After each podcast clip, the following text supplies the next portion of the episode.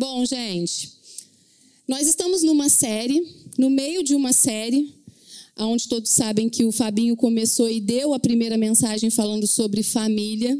Eu, particularmente, acho que é um assunto que eu gosto muito, falar sobre família, porque eu acredito que a família é a base de tudo, né?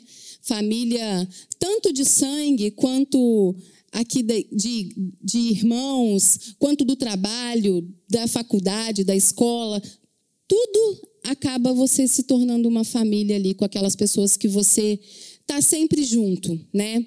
Então eu gosto muito desse tema e eu creio que esse tema, essa série sobre família, ela tende a acrescentar muito para as nossas vidas, porque não existe ninguém que não faz parte de uma família. Existem aqueles que vivem sozinhos, tudo bem, mas ele ainda assim veio de uma família ou vai constituir uma família. Assim a gente espera e crê em nome de Jesus, né? Mas na primeira mensagem, o Fabinho fez uma pergunta. Não sei se vocês se recordam, o Fabinho falou assim: Como é a sua família? Ele fez essa pergunta. E eu espero que através dessa pergunta tenha nos feito pensar realmente de como é a nossa família. E eu achei muito interessante que ele disse assim: cada família é plena e saudável conforme a sua formação. Fernanda, essa frase ela é um pouco conflitante com muitos casos de família por aí, porque tem família que é só Jesus. Que bom, né? Que é só Jesus. Mas aqui diz assim: conforme a sua formação. Então, quando as famílias são formadas, é muito diferente a minha da Camila. A da Camila foi formada de um jeito, a minha foi formada de outro. Então eu não posso dizer que uma é melhor do que a outra. Elas só tiveram formações diferentes, elas só foram formadas de forma diferente. E aí ele falou um assunto que, olha, Fabinho, depois desse domingo você me libertou, porque ele, ele começou a ler a genealogia, eu já torci a boca e falei, ai meu Deus, não acredito que o Fabinho vai ler esse troço chato. porque aqui quem gosta de ler genealogia? Gosta? Puxa, que bom, Adriano, porque olha, eu te confesso, não, não quebrou não, porque assim, eu te confesso que quando chegava naquela parte eu pulava. Sabe? Ó, tá vendo? A gente pula. Porque para que que eu quero saber que fulano veio de fulano, que veio de fulano, que foi de Bertano? Coisa chata. E aí o Fabinho leu. Gente, ele leu como se ele estivesse lendo assim, 1 Coríntios, capítulo 13, falando sobre o amor a genealogia de Jesus. Ele começou a ler aquilo e no final, aí ele quebrou minhas pernas. Ele falou assim: é chato isso, né? Eu concordei dentro de mim. E eu acho que eu até falei. Mas se a genealogia está aqui é porque tem um sentido. Ela não estaria ali à toa. Então eu vou voltar e vou ler todas as genealogias que eu não li na Bíblia. e vou começar a pensar sobre isso. Mas ele leu a genealogia de Jesus e para quê? Qual foi a intenção dele? Foi explicar a formação da família de Jesus e dizer para nós que e nos mostrar que a família de Jesus também tinha problemas. Quantos problemas a família de Jesus tinha? E aí ele disse que se a família de Jesus tinha problema, por que, que a nossa não pode ter? Ainda que a família de Jesus teve problema, Deus não deixou de cumprir o propósito na vida daquela família. E eu tenho certeza que Ele também não vai deixar de cumprir o propósito na vida de cada família que Ele formou, que Ele constituiu. Então, isso, esse ponto principal, deve ficar na nossa mente. E aí a gente está nessa série falando sobre família. Eu quero que você comece realmente falando assim: olha, como é a minha família? A minha família, ela é do jeito que deveria ser. É óbvio que a gente tende sempre a querer melhorar, pegar exemplos. Não é disso que eu estou falando. Mas se o Senhor me colocou numa família onde, onde existem coisas que eu não considero que são boas, eu não preciso olhar para a família do outro e achar que é melhor do que a minha. Eu posso fazer a minha ser boa também. Então, o Senhor, Ele vai cumprir o propósito, creio eu, na família de cada um aqui. Então, essa série o Fabinho abriu muito bem, muito bem mesmo. E aí eu vou começar é a segunda mensagem que nós vamos falar hoje sobre família. E eu queria começar falando uma coisa para vocês. Muito prazer, meu nome é Fernanda Reis Itaboraí. Eu tenho 41 anos, sou casada com o Washington da Silva Itaboraí, de 44 anos, depois ele pode me matar falando a idade dele. Nós somos pais do Igor, de 22 anos, casado com a Leandra, de 24, e eles são casados há um ano e meio. Prazer, gente. Foi um prazer me conhecer. Bom, por que, que eu falei isso para vocês? Talvez eu tenho certeza que um desses assuntos foi novidade. Claro que vocês já me conheciam, mas talvez vocês não sabiam a idade do Washington. Achava que ele tinha 50 e ele só tem 44. Tá? Isso daí, assim, eu contei para vocês. E eu 41 com essa carinha de 30. Até parece.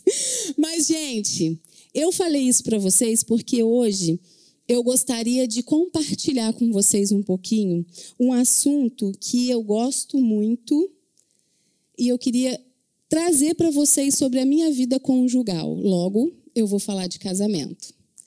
Quando o Marcos começou aqui, e ele não queria dar spoiler, coitado. Eu sinto que ele ficou meio assim: como que eu vou falar isso sem dizer essa palavra? Não tinha problema, tá, Marcos? Mas que bom que você não falou.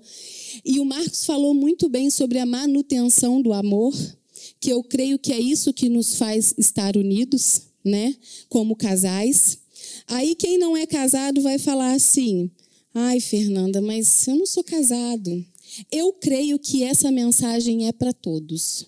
Porque se você não é casado, um dia você vai ser. Ou você já foi. Ou você conhece alguém que é.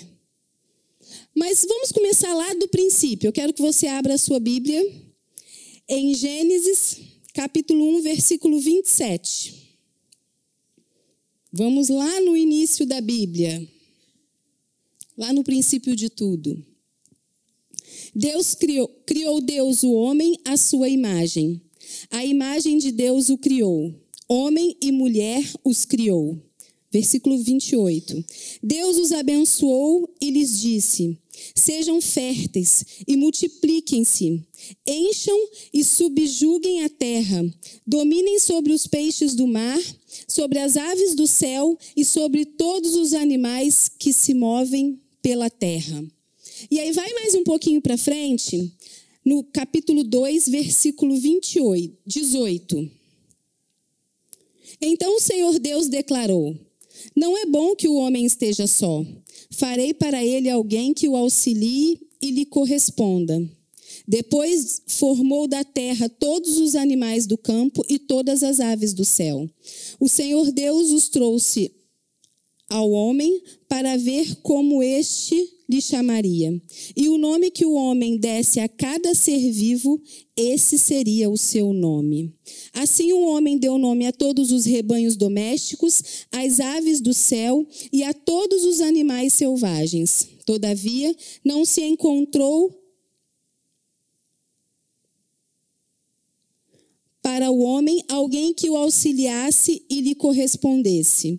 Então o Senhor Deus fez o homem cair num profundo sono, e enquanto este dormia, tirou-lhe das costelas, uma das costelas, fechando o lugar com carne. Com a costela que havia tirado do homem, o Senhor Deus fez uma mulher e a levou até ele. Disse então o homem: Esta sim é osso dos meus ossos e carne da minha carne. Ela será chamada mulher, porque do homem foi tirada. Por essa razão, o homem deixará pai e mãe e se unirá à sua mulher, e eles se tornarão uma só carne. Eu creio que aqui Deus já estava construindo a família.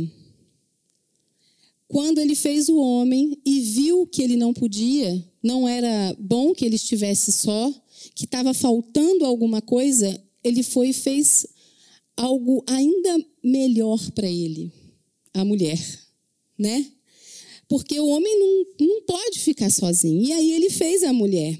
Eu creio que ali ele estava construindo a família. E aí eu queria que vocês pensassem o qual importante é uma família se Deus começou a fazê-la desde a criação do mundo. Porque nós vivemos nesse mundo. Então é algo que é importante. E durante essa criação, depois que ele criou, ele criou família. E essa família, ele criou para estabelecer um relacionamento de compromisso entre homem e mulher. E esse casamento, que eu não sei se vocês sabem, mas casamento é a união voluntária entre duas pessoas nas condições sancionadas pelo direito, de modo que se estabeleça uma família legítima. Então Deus fez homem, fez mulher, para que pudesse constituir uma família. E quando ele disse, multipliquem-se, eu creio que ele já estava pensando nesse casamento. E essa família, ele fez para ela poder ser plena e satisfatória expressão de uma união de duas pessoas numa só carne. Eu não sei se vocês entendem o que quer dizer uma só carne. Acredito eu que todos vocês aqui já ouviram essa expressão, uma só carne. Alguém aqui já ainda nunca tinha ouvido isso? Todo mundo. Mas será que realmente você já parou para pensar o que, que isso quer dizer? Estou como o Marcos.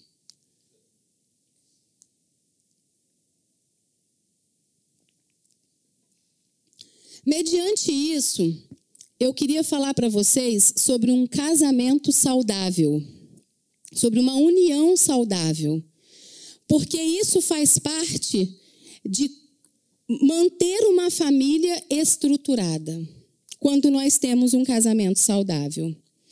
Casamento saudável, ele não é sorte.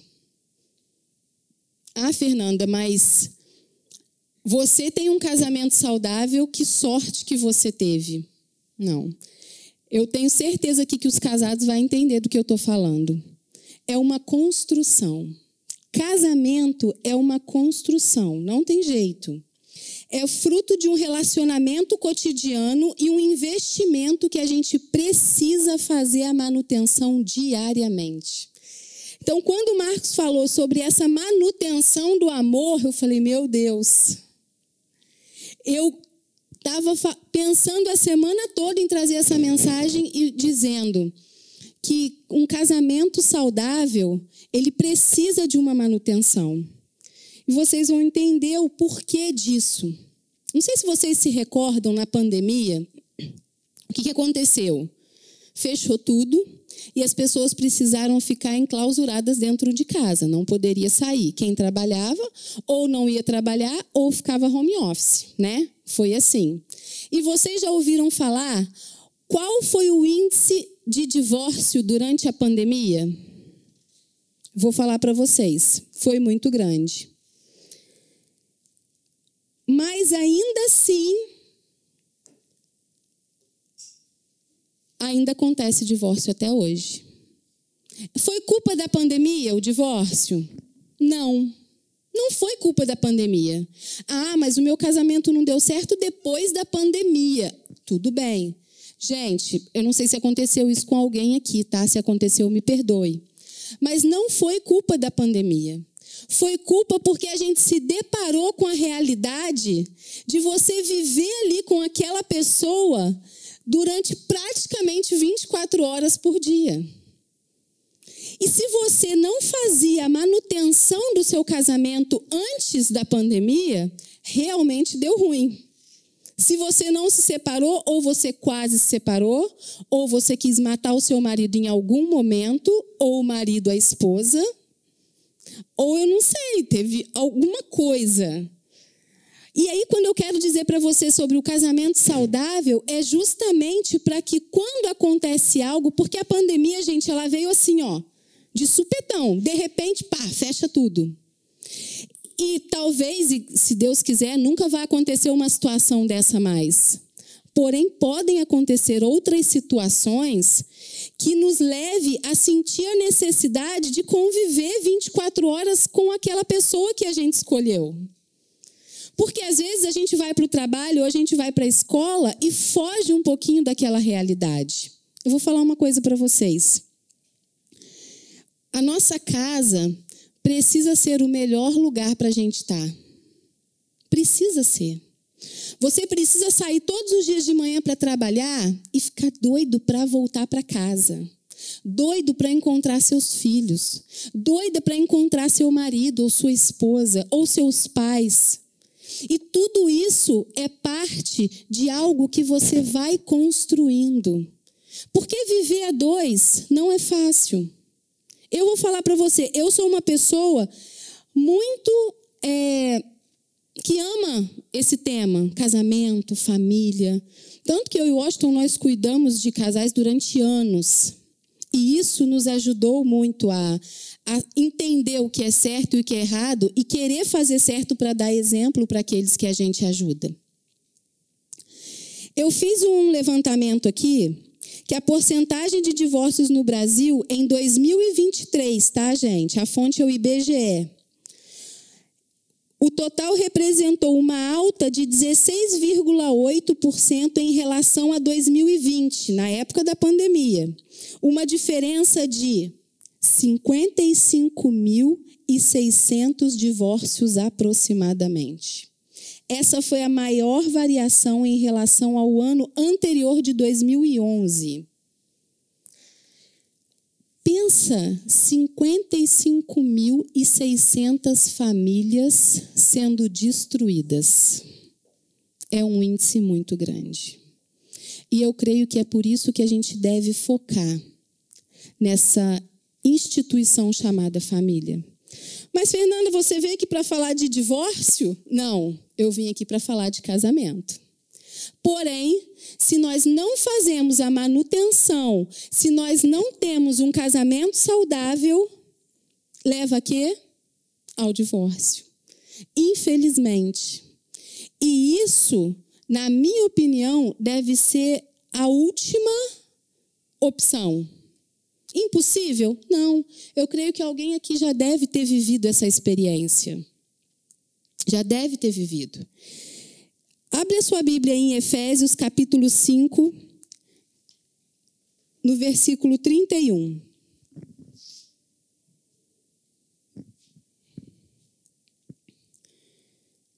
Efésios 5:31 diz assim: Por essa razão, o homem deixará pai e mãe e se unirá à sua mulher, e os dois se tornarão uma só carne. Olha uma só carne aí de novo. Este é um mistério profundo Refiro-me, porém, a Cristo e à igreja. Portanto, cada um de vocês também ame a sua mulher como a você mesmo, e a mulher trate o marido com todo o respeito. Se a gente for lá em Mateus, no capítulo 19, nos versos 4 e 6, eu não vou mencionar aqui, mas ele está falando uma instrução que os fariseus começam a, a questionar Jesus a respeito de algumas ações, porque eles queriam que pegar ele de alguma forma. Mas ali os fariseus começam a questionar Jesus a respeito do divórcio. E Mateus capítulo 19, nesses versículos, fala praticamente a mesma coisa, mais o assunto sobre o divórcio, de Efésios 5, 31 e 33. E o que, que vocês acham que causa o divórcio? O que, que vocês acham que causa o término de um casamento? Quando o casamento não está saudável, é porque falta amor. Se Moisés, como Jesus disse lá em Mateus 19, pôde dar, concedeu a carta de divórcio, foi por causa da dureza de coração do homem. E quando a gente está com o coração duro, isso quer dizer o quê? Que falta amor. E é a falta de amor, o amor, ele é a base para poder começar a construção do casamento. O amor, ele é a base para poder começar a construção de uma família estruturada. Logo, com um casamento saudável.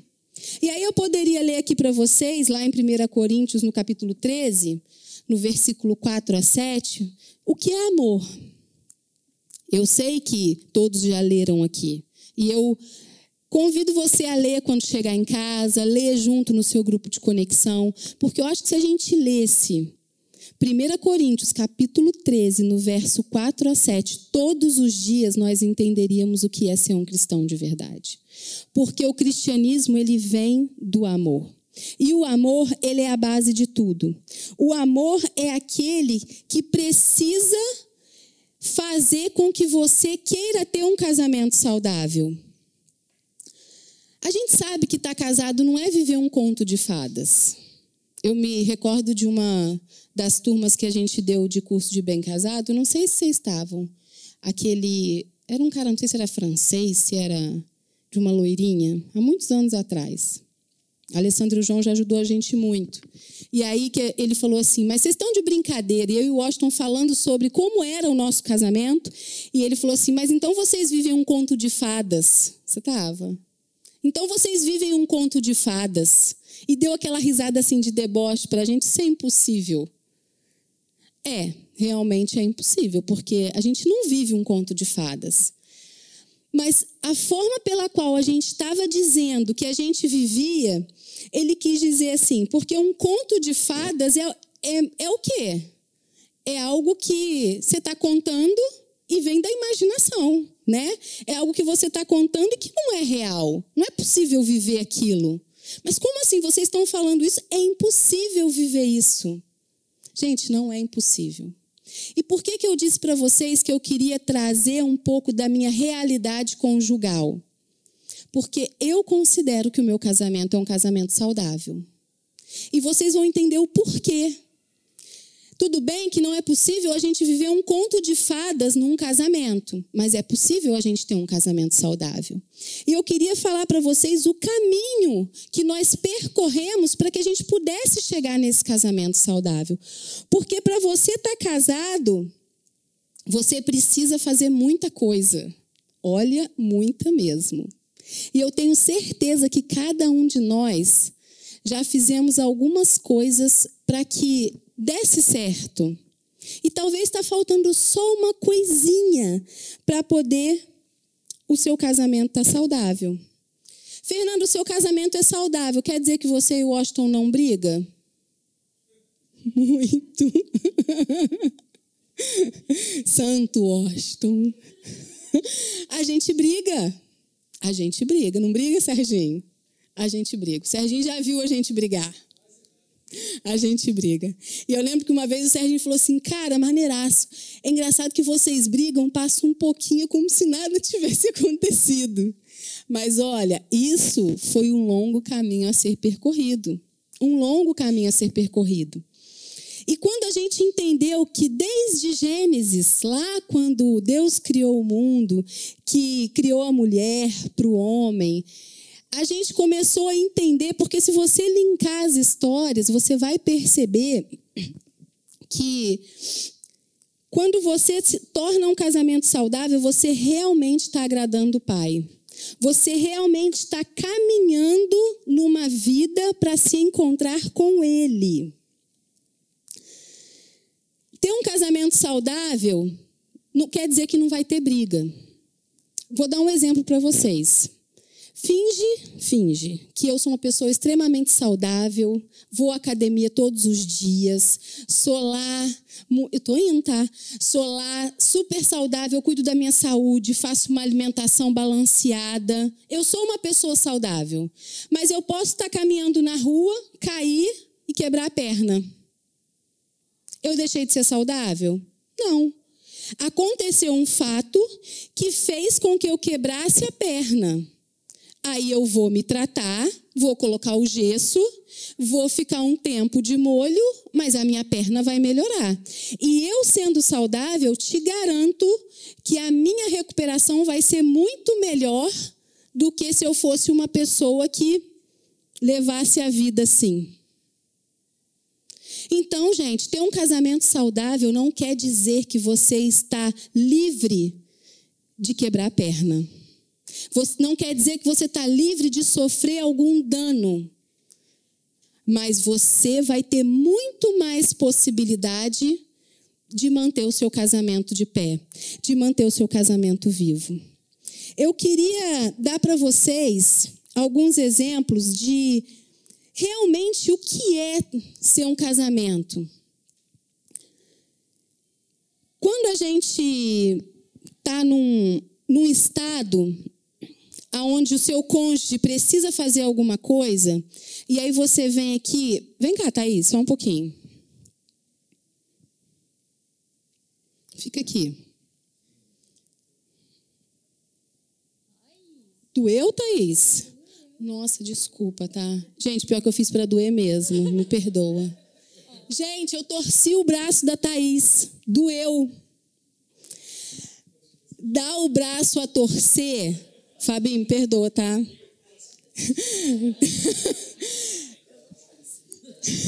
Eu pensei em te chamar, eu falei, mas eu não posso fazer isso com a Paty. Gente.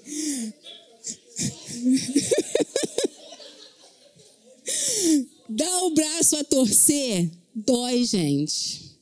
Dói demais. Da Thais não doeu muito, porque eu acho que eu fiz leve, mas doeu um pouquinho.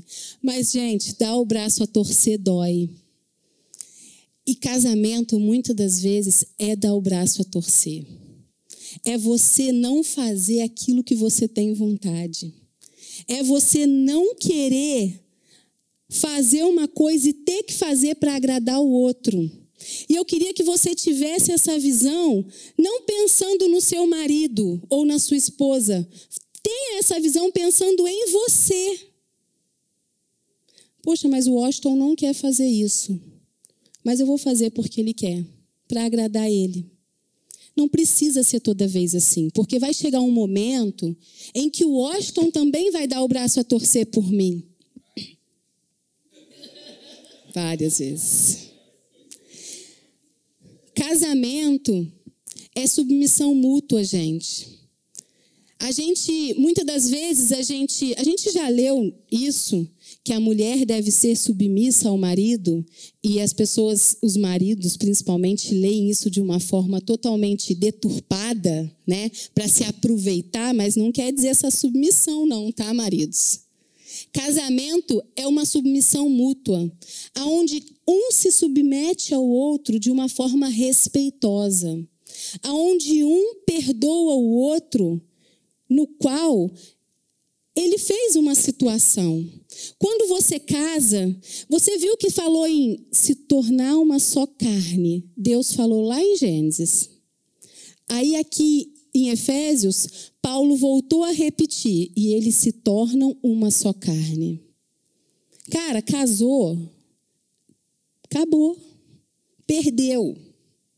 Você não tem mais vontade própria. Ah, Fernanda, mas eu tenho. E os meus futebol que eu preciso ir toda sexta-feira? E eu, o papo com as minhas amigas que eu preciso ter, Fernanda, eu fico louca se eu não tiver. Isso não quer dizer que você não pode ter, mas é em consentimento um com o outro, em respeito um ao outro. Tudo bem você querer ter o seu momento. Eu, Fernanda, acredito que quando a gente casa, você está abrindo mão de ter o seu momento. E aí vale vocês discutirem isso no grupo de conexão. Quando você casa, você abre mão do seu momento, mas eu preciso da minha individualidade. Então não casa. Ou se casou, ferrou. Porque você não tem mais individualidade. Você é um com aquela pessoa. Você vai no banheiro e ela está ali. Você acorda com bafo e, e é ruim, mas tudo bem, acorda descabelado. Acabou a individualidade, gente.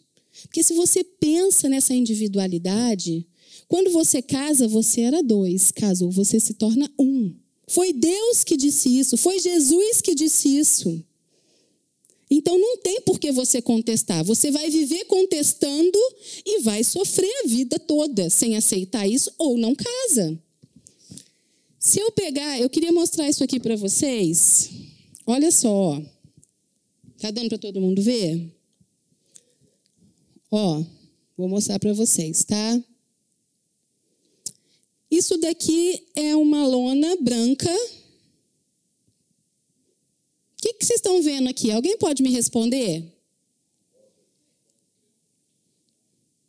Um ponto preto. Todos responderam que é um ponto preto. Esse é o erro do casamento. Sabe por quê? Porque eu abri uma lona branca e todo mundo viu o ponto preto. A gente enxerga a menor parte ruim da pessoa muitas das vezes. O Washington, ele tem toda essa extensão da lona branca, ele tem muito mais do que aquele pontinho preto. Mas aí, no primeiro momento, na primeira saída dele, assim, de algo que eu não gosto, o ponto preto vem na minha cabeça. Deixa eu dizer uma coisa para você, maridos e esposas, e você que está aqui que ainda não foi casado ou que vai ser, ou conte isso para alguém. O ponto preto precisa ser a menor parte da sua vida. A extensão branca, eu creio que foi ela que escolheu que fez você escolher a pessoa que você casou. Porque se ela tem muito mais coisas pretas, tem alguma coisa errada. Você pode procurar eu e Washington, que a gente vai conversar com você, e você precisa realmente encontrar a parte branca da sua vida. Ela precisa ser maior. Muitas das vezes o nosso cônjuge ele faz alguma coisa e a gente pensa só naquele pontinho preto que é a menor parte da nossa vida e esquece tudo de bom que o nosso cônjuge tem. E esquece tudo de bom que um dia ele fez para você ou faz. Tenta trazer as coisas boas. Eu sei, gente, que às vezes é impossível. Eu sei disso. Existem coisas na vida. Eu fiz aniversário de casamento anteontem. Acho que todos devem ter visto, né? 24 anos. O ano que vem eu faço bodas de prata. Eu falo isso para todo mundo porque eu acho tão bonito falar fazer bodas de prata. 25 anos. Caraca, nem acredito que eu estou 25 anos com Washington. E eu posso dizer uma coisa para vocês. Gente, não, eu estou dizendo isso porque eu lembro de, não, isso não é o ponto preto. Eu me lembro de quando a gente se casou, gente. Eu tinha 17 para 18 anos. Eu era muito nova. E eu vou falar uma coisa para vocês que Deus é a minha testemunha. Eu amo ele hoje muito mais do que eu amava naquela época. E amo mais a cada dia. Não, gente, sabe por quê? Porque a gente tem um casamento saudável. A minha perna já quebrou várias vezes. O dedo, muitas vezes já quebrou. Muitas vezes, a dele também. Mas a gente construiu uma estrutura, uma fortaleza que faz com que qualquer ferida que venha, ela se cicatrize.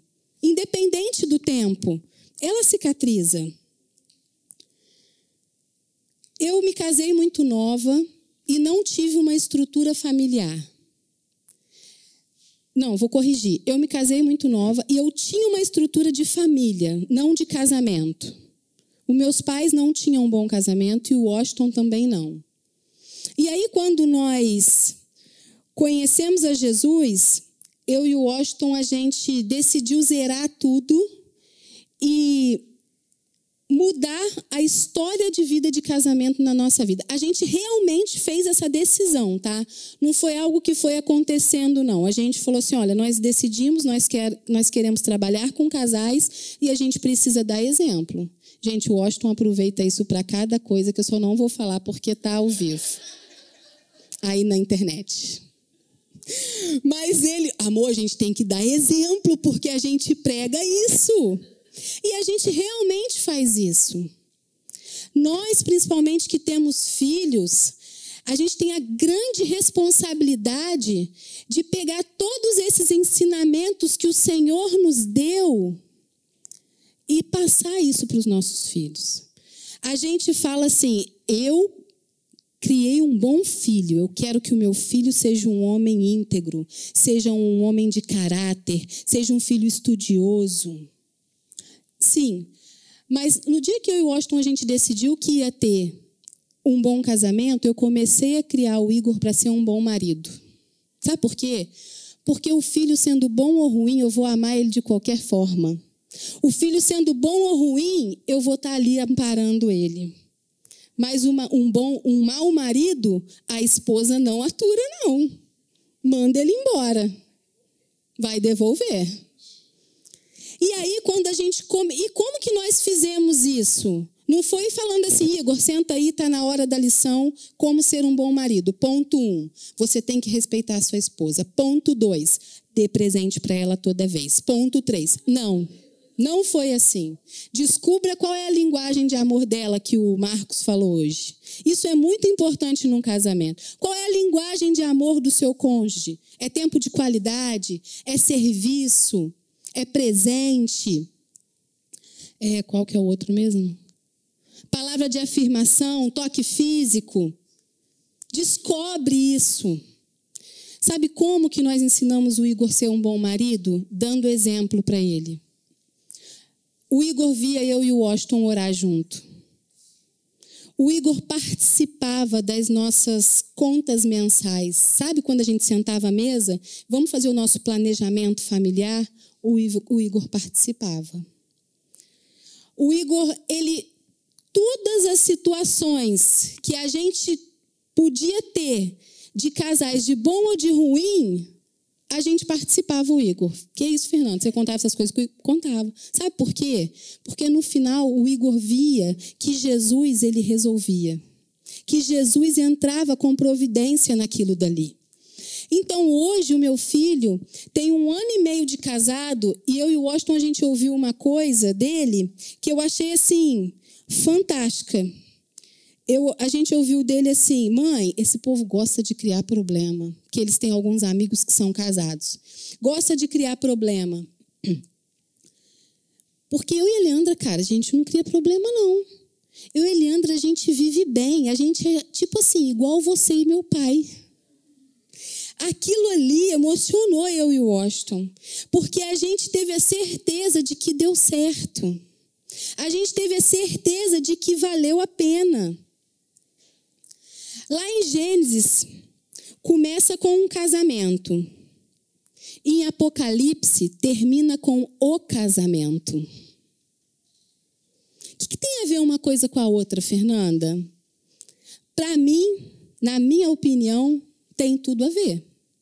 Abre aí a sua Bíblia em Apocalipse, no versículo no capítulo 19, versículo 7.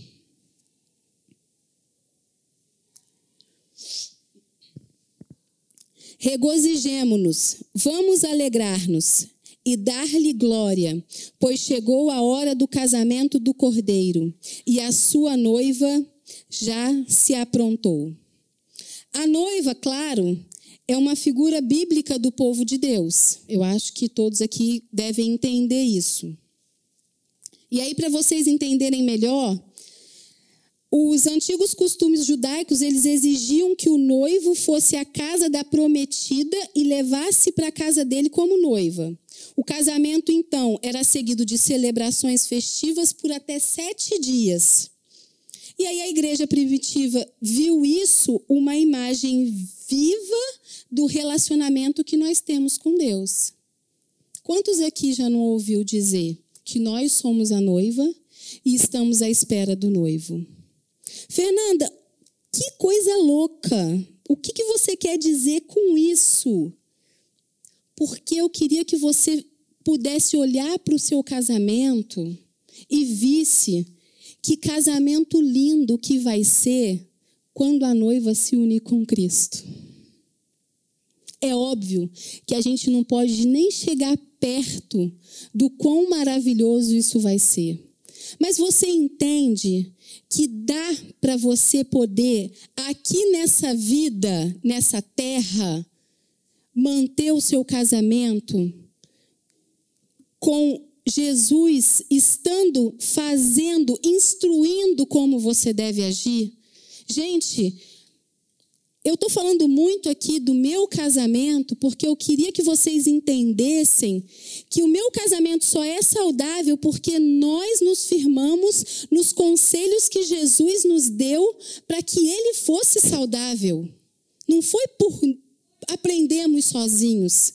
Não foi porque eu vi a minha mãe e o meu pai se amarem a vida toda. Não. Foi porque a gente decidiu e buscou isso. E esse casamento lindo que nós vamos ter com o Senhor quando ele vier buscar a sua noiva, eu queria que você pudesse transferir essa alegria para aquilo que você está vivendo hoje. Até porque, se você não tiver um casamento saudável, certamente você tem uma grande probabilidade de não fazer parte da noiva. Porque isso te leva a pecar. Isso te leva a sair da bênção. Fernando, mas você está dizendo que se o meu casamento for ruim, eu perdi minha salvação? Não, eu não estou dizendo isso. Óbvio que eu não estou dizendo isso. Mas eu estou dizendo que você, quando não tem a sua vida estruturada, a sua família constituída, a sua família ali bem montada, você é mais propício a não querer o que é certo. E se a gente não quer o que é certo, logo, nós não estamos com o Senhor. Então eu preciso que você entenda. Se você não entendeu, ou ainda não determinou, não sei, sabe, qual foi essa. Que Jesus espera que a gente tenha uma família firmada na sua palavra, as coisas não vão conseguir estar saudáveis. Quando você cair e quebrar perna, não vai dar certo. Não tem jeito, não vai dar certo. Na nossa vida, eu creio que uma coisa puxa a outra, sabe? E eu acredito que tudo começa com a família. Sabe quando começou lá em Gênesis? Ali, Deus construiu a família, mandou que eles se multiplicassem e ali iriam vindo outras famílias, e é da família que sai a formação pela qual você vai crescer, você vai ter a sua vida. A família é a principal base. A família é a principal base. Então a família é constituída de quê? De um casamento, de filhos, de trabalho, ela é constituída de várias coisas. E hoje eu queria que você saísse daqui, se você for casado, pensando nesse casamento. Se você ainda não é, pense em como vai ser. Eu estava lendo um material um tempo atrás, lá da Chapel mesmo, que o Pedro e a Naline me deu, há, há mais de um ano atrás. Gente, eu vi uma frase que me chamou a atenção, que disse assim: os casais, quando vão se casar, eles pensam mais na cerimônia do que no matrimônio.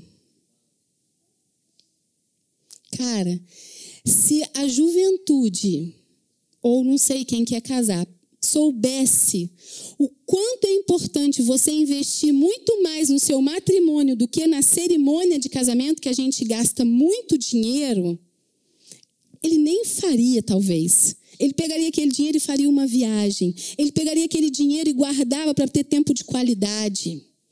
Mas a gente sabe que cada um tem que viver a sua experiência, não tem jeito. Mas se tudo isso vai é como se fosse um você vai puxando um fio e uma coisa vai linkando a outra. Você forma família, a família tem um casamento, o casamento é saudável, criam filhos saudáveis que vão ter casamentos saudáveis e por aí vai. E se durante esse, esse caminho a corda arrebentar, Jesus vai ser a solução para aquela pessoa que a corda arrebentou, como aconteceu comigo e com Austin. Nós não tínhamos um exemplo de casamento saudável. mas nós nos pegamos nele, nós nos apegamos na palavra, para que com o tempo, e foi assim de uma hora para outra? Não, não foi. A gente foi construindo isso, a gente foi entendendo o que, que Deus quis dizer, o que, que Paulo nos ensinava nas suas cartas, a gente foi entendendo isso.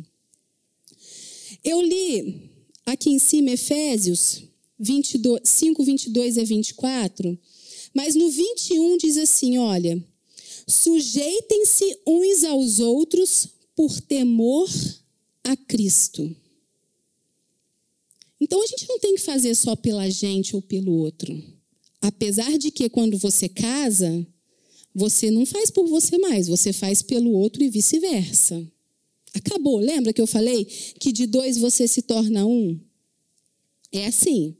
É assim que funciona.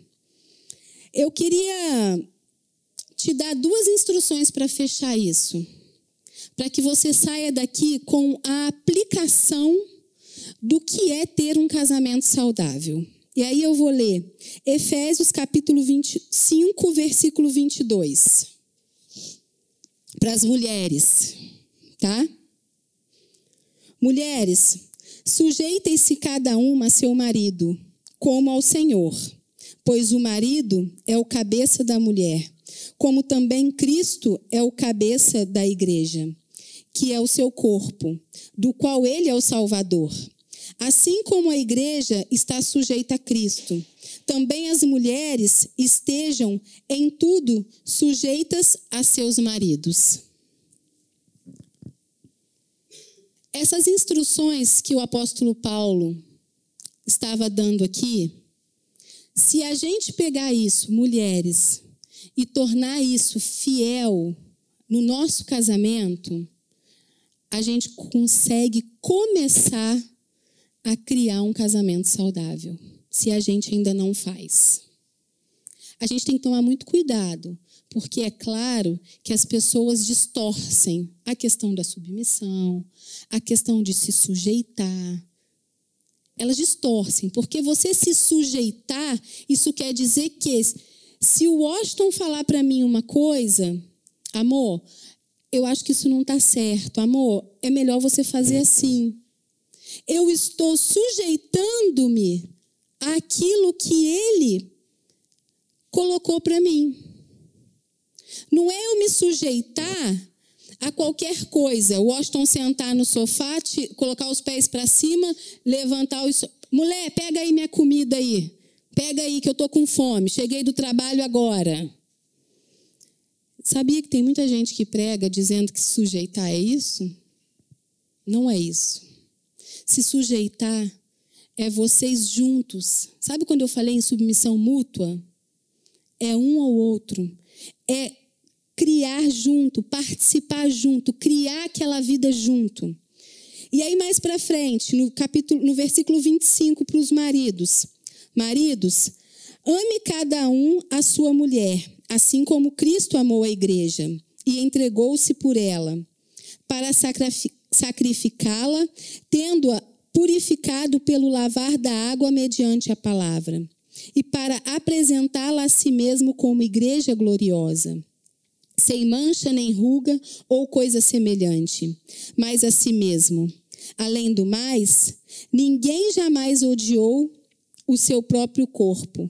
Antes o alimenta e dele cuida, como também Cristo faz com a igreja, pois somos membros do seu corpo. Se você tiver dúvida, pega aqui Efésios capítulo 5, mulheres 22 e 24, maridos 25 a 30. Não é tudo, mas é algo que vai te ajudar a ter um casamento saudável. É algo que vai te ajudar a realmente perceber aquilo que você precisa fazer. Ah, eu tenho 24 anos de casada, mas aproximadamente 18 anos, 19, não sei, eu e o Washington, a gente tomou essa decisão. De verdade, a gente sentou, conversou e falou assim: a gente quer cuidar de casais, então a gente precisa dar exemplo. Talvez você não vá fazer isso porque você não tem o dom de cuidar de casais. Você não tem paciência de ficar ouvindo, né, Ale? Você não tem paciência de, de algumas situações. Mas, cara, você tem alguém do seu lado que você escolheu. Ai, mas Jesus colocou esse abençoado na minha vida que agora eu tenho que aturar. Mentira. Jesus não colocou ninguém na sua vida. Você que escolheu por aquela pessoa. Pode ter feito a escolha errada. Aí segura a bronca. Mas eu, Fernanda, não creio que eu vou orar e o Senhor vai colocar um varão na minha vida. Eu não acredito nisso. Eu creio que Deus abençoa as nossas escolhas. Nesse caso, de quando você é, escolhe alguém para viver junto a vida toda. Escolha fazer o certo. Escolha ter um casamento saudável. Escolha ter uma base familiar boa. Sabe aquela pergunta que o Fabinho fez? Como está a sua família? E não é porque talvez você teve uma formação difícil ou ruim, familiar, que o Senhor não vai cumprir os propósitos na vida da sua família. E esse propósito, creio eu, que começa com o casamento. Porque lá, quando Deus começou a. fez o homem e tirou a costela e fez a mulher, ele já fez aquele casamento, ele já uniu os dois para que eles pudessem se multiplicar, porque essa era a intenção. Nós precisamos ter essa, essa noção. Sabe que existem sim escolhas erradas. Existem e acontece. E talvez numa segunda numa segunda ocasião, você consegue ser mais feliz. Eu não estou aqui para julgar isso. Eu estou aqui para poder dizer para você que é possível ter um casamento saudável mediante aquilo que o Senhor nos ensina. Não é só o que fala de casamento, é o que fala de cristianismo. Se você tem uma prática cristã, como nós aprendemos na série passada, você consegue entender que precisa ter um casamento saudável. Mas não esqueça, talvez hoje você esteja com a perna quebrada e nem foi saudável. Tudo bem também. Vai demorar um pouco mais para sarar, mas vai sarar. Vai sarar. Então, eu queria que a gente pudesse orar. Fique de pé para que a gente possa orar. Nós vamos encerrar esse culto E eu queria que você fosse para casa pensando nessa possibilidade de fazer essa escolha de ter um casamento saudável. Você que não é casado e conhece alguém que é ou ainda vai casar, pensa nisso também. Passa isso para alguém. Porque, gente, não tem coisa pior do que ter falta de paz em casa. Eu, sinceramente, não sei como casais conseguem viver de fachada. Eu não sei como casais conseguem ser uma coisa dentro de casa e fora de casa outra. Se você consegue, parabéns. E se você consegue entender o que é errado, o Senhor pode te ajudar. O Senhor pode. Mas, Fernanda, não é fácil. Eu sei que não é. Não foi fácil para mim e para o Washington. A gente já passou por situações difíceis também. E passamos algumas vezes. Não foi fácil. Quantos casais eu já vi que não é fácil, mas eu vejo que é possível.